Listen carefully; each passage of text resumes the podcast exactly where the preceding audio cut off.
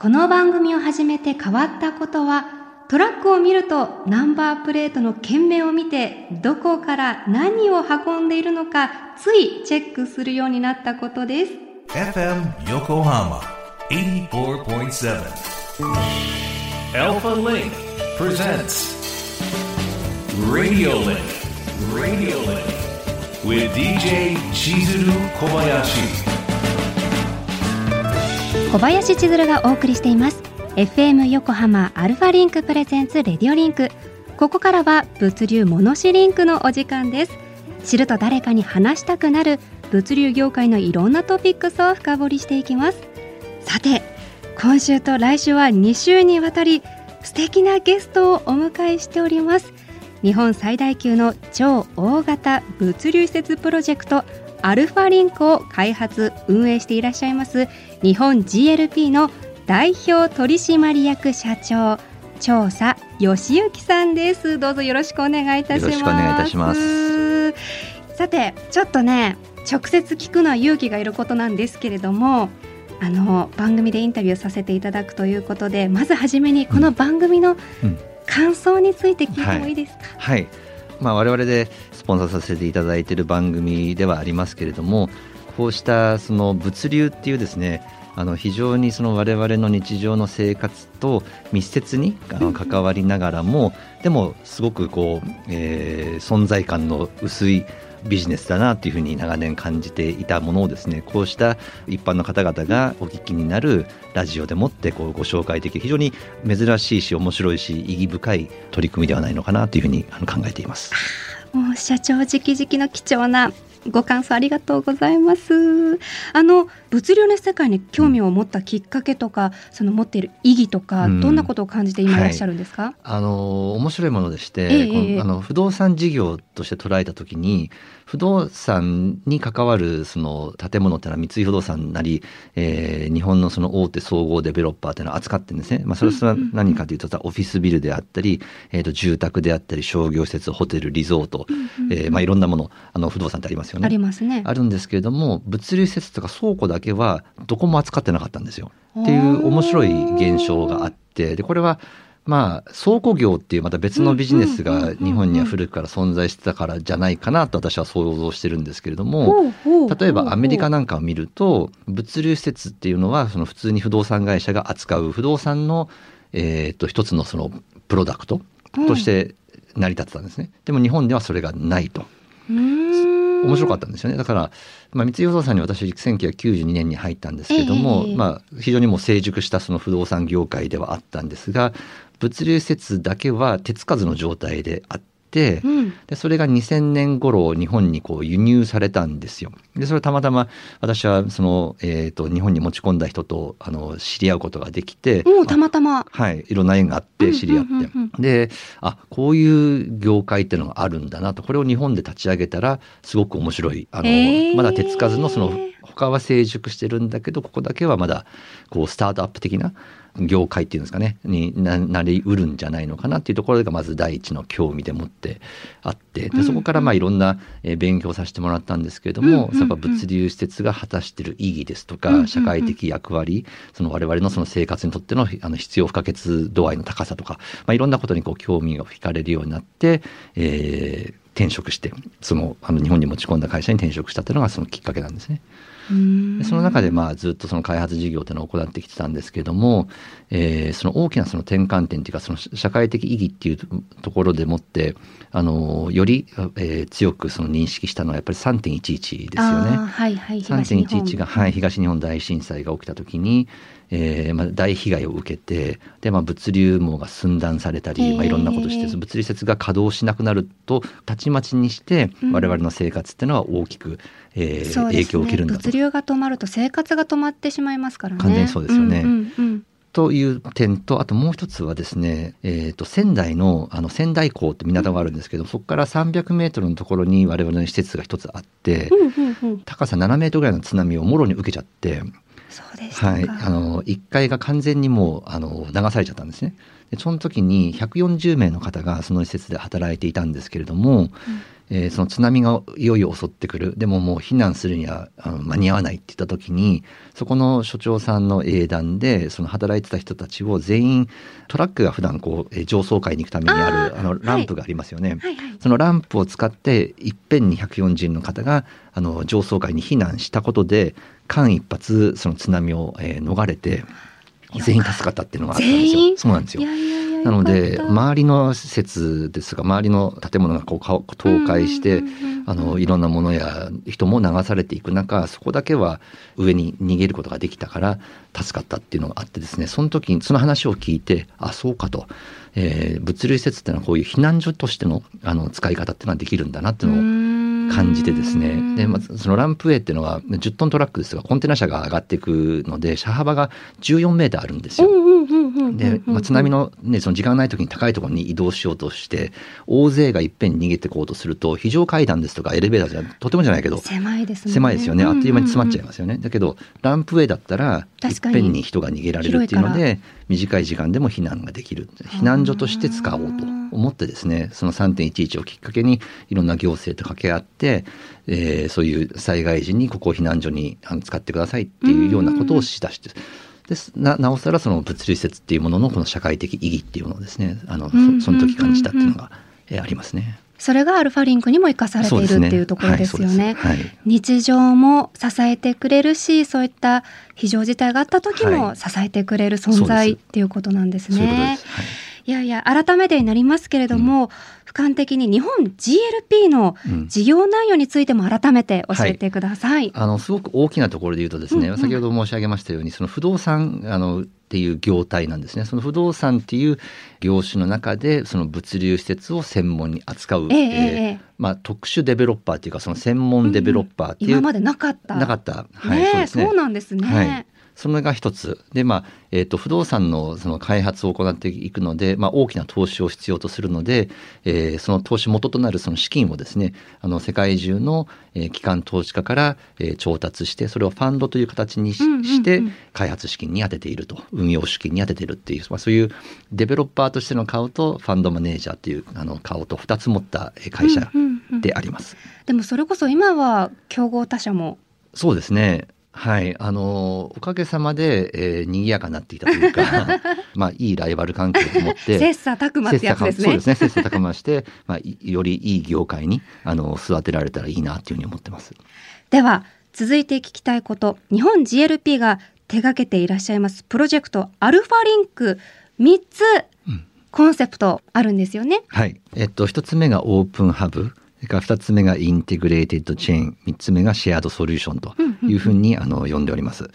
えっと、この最初の open hub っていうものがですね、その後の integrated chain や shared solution も、まあ、包含してるっていうふうにも、あの、言えるんですけれどもまあそれぞれ、あの、簡単にお話しさせていただくと、えーオープンハブっていうのはですね、その物流の可視化というのを一つのテーマにしていると。オープンっていうのはその見えるようにするとなるほど。見えるかってことですね。はい。都核物流施設っていうのは、えー閉鎖的になりがちな施設だったと思うんですね。自分の住む町に、えー地域に物流施設があったとしても、えーほとんどあの意識しないというか、存在に気づかないとか、えー悪く言えばその検温施設あっては、えー欲しくない施設になりがちなものだと思うんですね。ですけどあの、まあ、先ほどから申し上げているようにその物流っていうのはその我々の生活にとってなくてはならないもの。そこがああることによって我々の日常この便利な日常生活が成り立ってるっていうことなのに、うんでもそういうふうには見られないっていうところにですね、えー非常にこうじくじたる思いというかその残念なあうんの思いと長年持っていて、えーどうしたらよりこうそのウェルカムに、えー思ってもらえるか、まあ、我々そのデベロッパーという立場からするとその開発機会をなるべく多く得たいわけですね。でそれがこう反対運動されちゃうと開発機会もあせっかく得れるものも得れなくなったりもしますのえええでえ。どうだったらそのイメージを変えられるかと。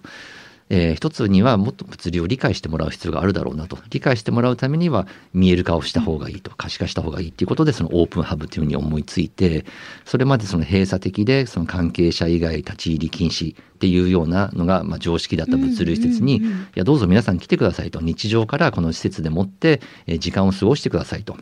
物理施設ってすごく大きいんですよね。ですので大きなその共用部も作れますし、まあ、レストランではコンビニエンスという利便施設なんかも併設できてでそこに一般の方がもう来てくれればですねそこの売り上げも伸びていきますので確かにその入居してるその運営してるそのレストランやそのコンビニエンススターも喜びますし、うん来てくださる方々にからすれば物理をより身近に感じていただけるきっかけになるのかなということで、まあ、 open hub というものを始めたと。あの我々もスタッフ一同何度かはい遊びに行かせてもらってるんですけど、もう本当明るくて綺麗で、デザイナーさんあの柏さん。佐藤柏さんはい。あのスタイリッシュなデザインで、あと館内がとってもいい匂い。ああはいはい。ええ。ねえ。これ私の個人的な感想なんですけど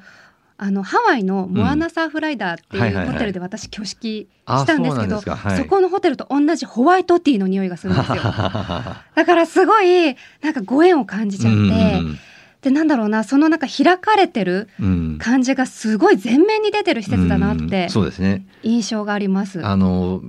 厳密にはですねものすごくきちっとそのえー、と共用部とその専用部ですとか、うんうんうん。人の動線車の動線って分けてるんですけどもそれを感じないぐらい、うんうんあのうんうんうん。オープンに見えますでしょ？そう一体化してるそうですよね。あのリング塔っていはい。うところ、サークルにして4つの塔がつながるところがあるんですけど、うんはい。そこにカフェがあってそうですね。その真ん中にこう下にねあえてトラックが通るような作りになってるからおのずと視線に入るというか、はい身近に感じられるん完。全に分離しちゃってうんうん。物理施設にいるかどうか分かんなくしちゃったらやっぱり意味がないのでオープンハブはその物流の可視化なので、あえてああいうその人目につくところに,、ねね。はい、トラックを通すっていうことをしてあそういえば物流施設なんだなっていうのを意識してもらおうと。それこそそれも2つ目のコンセプトにもつながってくると思うんですけど、あのリンクとねなんかいろんな人がつながっていくんだろうなっていうのがコンセプトをすごい感じます。そうですね。あの integrated chain っていうのはそういう狙いがあってですね。一つのコミュニティ作りというか、まあ、 open hub もそれにあの大きな意味でのそれなんですけども、つながってる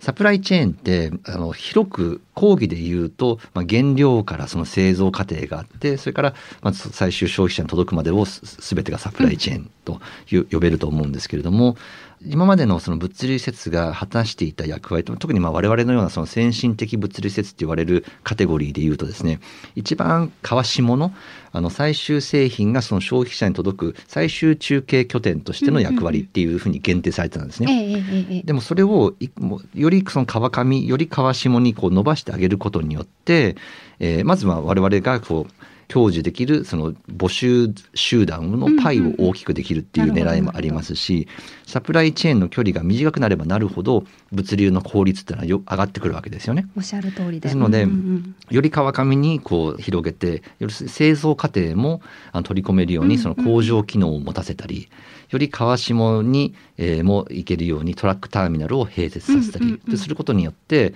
それまでそう数回こう拠点を動かなきゃいけなかったそのサプライチェーンのあの一つ一つの工程をギュッと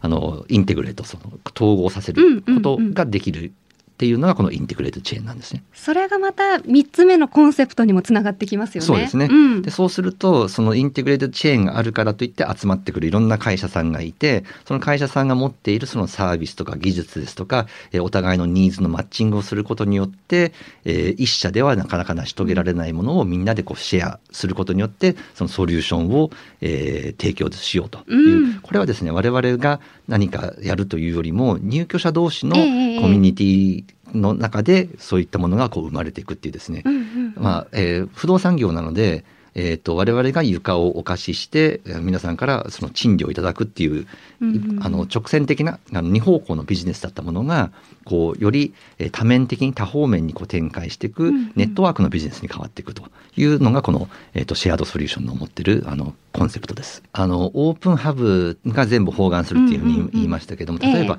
入居者同士もですねこれまであのお互いえーいかにこう接触しないかっていうふうに考えるのが物理施設のあり方だと思うんですね。うんうんそすね。それぞれ皆さん大切な荷物を預かってあのそれを、えーハンドリングしてるわけですから、うんうんうん。他のえー荷物とこう干渉したりあとはまあ機密性も非常に高いものええ。例えばまだ未発売の新製品なんかもうあの我々の施設に入ってきますのでね。そうういったものが人目に触れてはまずいっていうところからうんうんうんうんうん。ものすごくこうセキュリティとかあの動線っていうのはこうあのお互い切り離して考えてたんですけども、ええでもあえてそこをその接点を持たせることによって、うんうんうん。えー相互にこう補完できるとかそのお互いを助け合うビジネスっていうのができるんではないのかというの、うん。またこのオープンハブのそのコンセプトの一つの運用として、はい、このシェアドソリューションその化学反応が楽しみですね。本当ですね。ねえええ。本当にあのそういったお話の続きで神奈川県内の話題で言えばですよ、うん。昨年6月うん。アルファリンク相模原の4棟すべてがはい。完成ということで、はい、まずおめでとうございます。あの現地で記者会見されて100%の満足度とお話をされていらっしゃいましたけれども、はい改めて今の心境をお聞かせください。はい、そうですね。いろんな意味での100%の満足度なんですけれども、まず事業として見た時ですよね。その2016年の12月にあの土地を取得して、もともとは10年間のあの計画でもって、えー全棟を竣工させようと考えてたので、3年ほど前倒しできたっていう意味でのその事業としてのその成功という意味でのその満足度も、えーあるんですけれども、あの、それよりも、そのこのオープンハブっていうコンセプトがですね、あの、我々が想像してたのをはるかに超えて、そのユーザーの方ですとか、えっ、と、地域の方、うんそれからその相模原市、その行政の方々にも、その、受け入れられてですね、その皆さんが、そのオープンハブっていうものに対して交換してくださってるっていう、うんうん。その、えー無形価値っていう部分ですかね、ええ。っていうのがすごくあの手応えとしてあってですねそれがすごくあのこの100%満足度の中のですねかなりのウェイトを占めてるかなというその事業的な成功を超えたあの満足度が得られたなというふうに考えています。あのさらに調査さんがあるインタビューでもはやうん物流施設とは言わせないと答えていらっしゃったものを拝見したんですけれども、その言葉に込められた思いって何なんでしょうか？この物流施設の中で行われている業務がどんどんどんどん多岐にわたってるっていう実感があるんですよね。ですのでその物流施設っていう言葉ではその我々の、えー提供している施設をその表現しきれてないなっていうことをここ数年感じていて、ええええええあのアルファリンクっていう名前こうブランディングをつけたのもあのもはや物流施設の枠を超えてるよねっていうところからこのアルファリンクっていうふうに呼んでるんですがプラ。スアルファそうですねはいうんうんあの昔倉庫って言ってたものがその流通センターっていうふうに変わったり物流施設っていうふうにやっぱりか変わってきてるんですよね。ええその手を表すものなのうんうんでこういった言葉は。なので今のこういう製造工程もあるしターミナルもあるしお互いのそのビジネスの創造の場であったり、まあ、いろんなことが行われている場所って物流施設よりもっとしっくりくる言葉があっていいんじゃないのかなっていうふうに考えてるっていうことなんです。いや本当本当にいやー話は尽きないんですがあっという間にはい、一週目お時間となってしまいましたので来週も社長どうぞよろしくお願いします。はい、よろしくお願いいたします。